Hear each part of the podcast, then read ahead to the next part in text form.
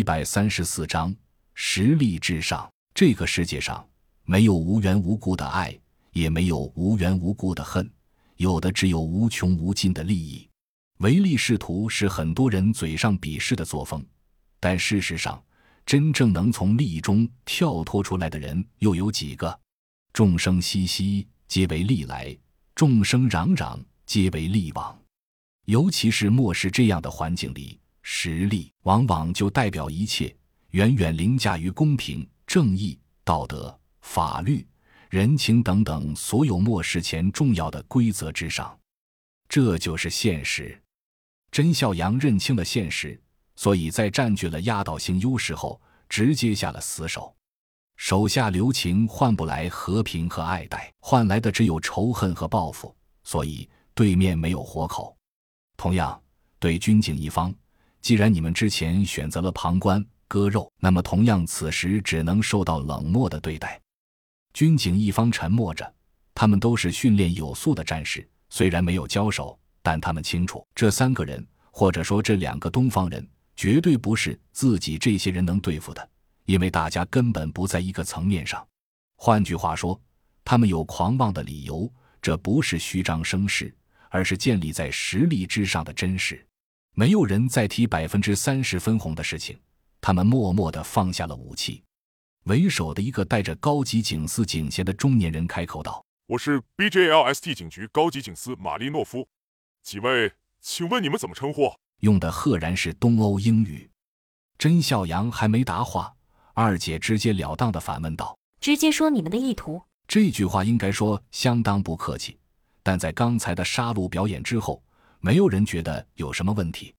自称玛丽诺夫的男人点头道：“我们是这里的。”本来他想说保护者，但是想想己方刚才不厚道的作为，再想想二姐的语气，“保护者”三个字是无论如何说不出口的。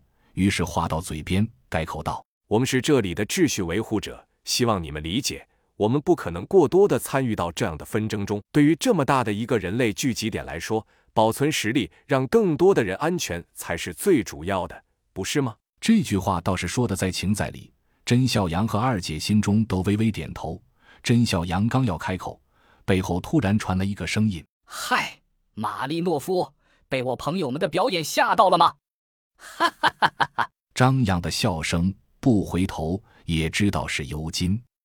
玛丽诺夫循声望去，脸色在变，道。尤金先生，这几位勇士是科研部的人吗？尤金皮笑肉不笑的道：“我说过了，是我的朋友，朋友，懂吗？不是每个人都像你们这些官僚那么现实，只知道分出团团火火。我们是朋友。”马利诺夫再次点头道：“既然如此，那我们告辞了。来自东方的勇士，我们的大门永远向你们敞开，也希望你们能遵守这里的规矩。